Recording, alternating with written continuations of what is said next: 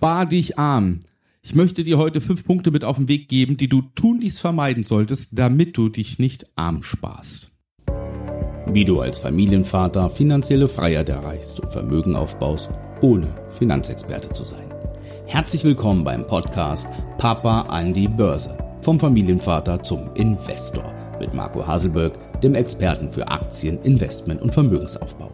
Herzlich willkommen zu unserem heutigen Podcast Spar dich arm. Bisschen reißerischer Titel, ja, und ich möchte dir fünf Punkte nennen, die du tunlichst vermeiden solltest, damit du dich nicht arm sparst. Zunächst einmal ist es ja so, das Wort sparen und dann arm passt ja nicht zusammen. Ja, weil natürlich von jedem gesagt wird, du solltest sparen. Ja, und nur wer spart, aus dem kann mal etwas werden. Ist im Prinzip richtig und sparen ist wichtig. Ja, aber man muss auch ein paar Punkte beachten, wenn man gewisse Ziele verfolgt mit dem Sparen. Und ähm, ich denke mal, jeder von uns, auch du, der mir gerade zuhört, ähm, jeder möchte sparen, damit man entweder ein Ziel erreicht oder damit man sich einfach etwas gönnen kann im Leben. Und da fangen wir an mit dem ersten Punkt, den du beachten solltest, dass deine Sparrate gleich bleibt. Ja, bei vielen ist es so, die fangen irgendwann mit einer Sparrate an. Ja, und äh, ich sag mal, jetzt fängst du an und sparst jeden Monat 200 Euro. Und irgendwann im Laufe des Lebens, ja, werden deine Ansprüche im Alltag größer. Ja, ich sag immer, die Hobbys werden teurer, je älter man wird. Ähm, die Kinder werden teurer, je älter sie werden. Ja, und, und, und. Also viele Sachen werden per se halt schon teurer im Leben. Und das führt häufig dazu, dass die Sparraten nach unten korrigiert werden, ja, und die Sparraten geringer werden. Oder aber man befindet sich in seiner eigenen Komfortzone und hat genug Geld gespart. Ja, vermeintlich genug Geld für sich, weil das so ne, der, der Komfortbetrag ist. Äh, ich nenne das auch gerne so Rumrutschfaktor. Und ähm, dann reduziert man die Sparrate. Das ist der erste Punkt. Die Sparrate bleibt gleich und sollte sogar inflationsbedingt nach oben angepasst werden. Der zweite Punkt ist, dass wir natürlich auch eine Inflation haben. Deswegen sollte nicht nur die Sparrate angehoben werden, ja, mit einem festen Betrag, sondern man muss sich wirklich aktiv darum kümmern, wie ist die derzeitige Situation auf dem Markt, ja. Und ähm, ansonsten kann es nämlich passieren, dass du halt einfach weniger auf dein Konto bekommst. Ja, also wenn ich anfange mit 200 Euro und spare jeden Monat 200 Euro und wir haben jetzt letztes Jahr eine Inflation von knapp 10 Prozent gehabt, davor äh, war es auch nicht signifikant weniger. Das heißt, wenn ich 200 Euro spare und die ähm, Inflation ist dementsprechend auf 10 Prozent, dann müsste ich 220 Euro sparen, damit ich den gleichen Wert habe, den ich spare. Ja, weil ansonsten, ansonsten wird's ja immer weniger, was ich bekomme. Ja, also ich muss die Sparrate, ja, anpassen an die Inflation. Das ist klar. Und jetzt habe ich noch folgendes Problem. Ich sollte tunlichst dafür Sorge tragen, dass ich mehr Zinsen bekomme, als die Inflation hoch ist. Und ähm, das beachten sehr wenige Menschen. Wir hatten den Luxus in der Vergangenheit, dass wir Inflationswerte hatten, so von zwei Prozent. Und ich kann mich noch gut dran erinnern, so auf den Tagesgeldkonten konntest du zwischen drei und fünf Prozent äh, erlangen. Ja, je nachdem, ob du dein Geld auch etwas länger angelegt hast. Aber so drei Prozent waren Usus. So, das heißt, die Inflation lag bei zwei. Meine Zinsen, die ich bekommen habe, sagen wir mal, lagen bei vier. Also habe ich im Schnitt 2% im Jahr gewonnen.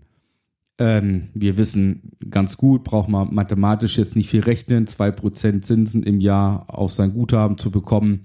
Damit wird man natürlich nicht reich. Das ist auch ganz klar. Damit wirst du auch nicht vermögend. Das ist wirklich nur Sparen. Wir reden jetzt auch einfach nur vom Sparen.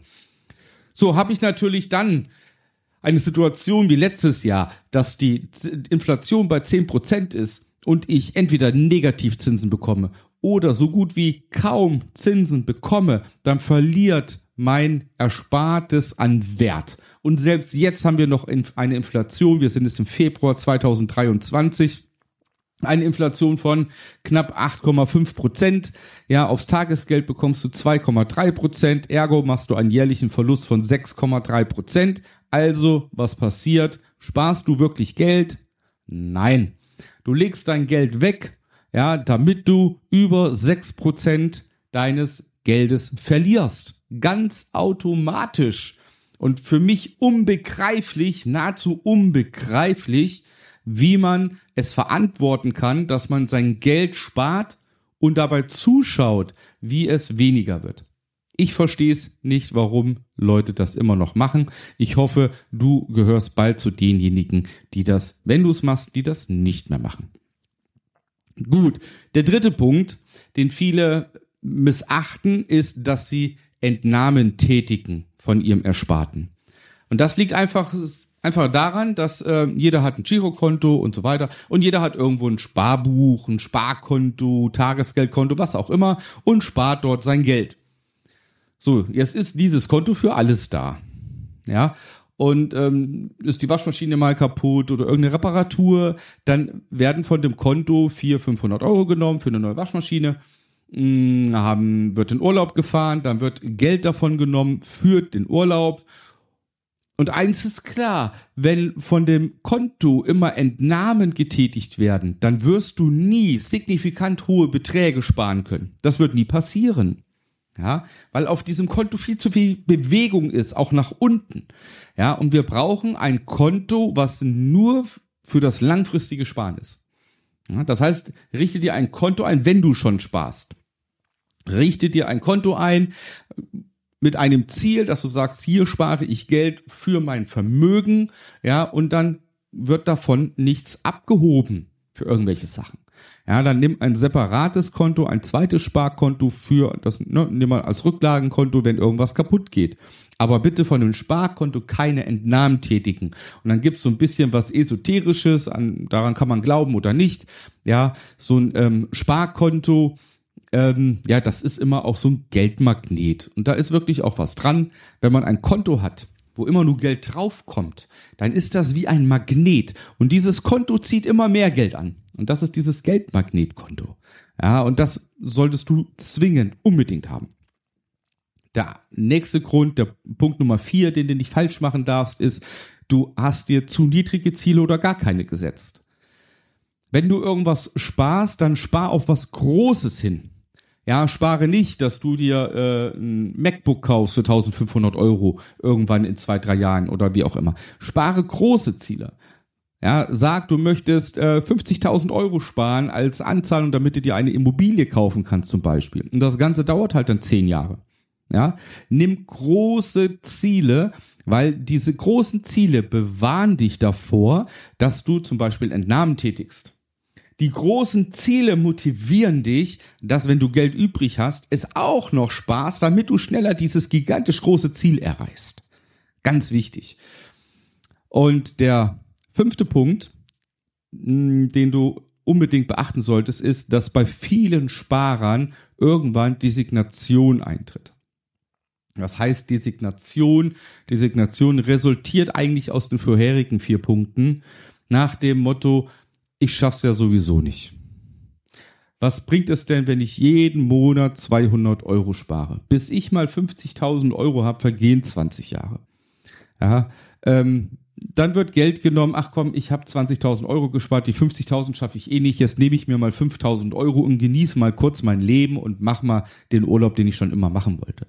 Und, und, und. Das heißt, diese Designation ist bei vielen Sparern stetiger Bestandteil. Und diese Desintegration, die kommt auch, weil man halt die Fortführung, diese Bewegung nicht sieht. Warum sieht man sie nicht? Weil ich ja meinen festen Betrag spare, lediglich mit einer Verzinsung von vielleicht zwei Prozent. Ja. Und dann kann man nur designieren und resignieren und letztendlich hören die meisten auf. Das sind die fünf Punkte, ja, also Sparrate wird nicht angepasst, wird immer geringer.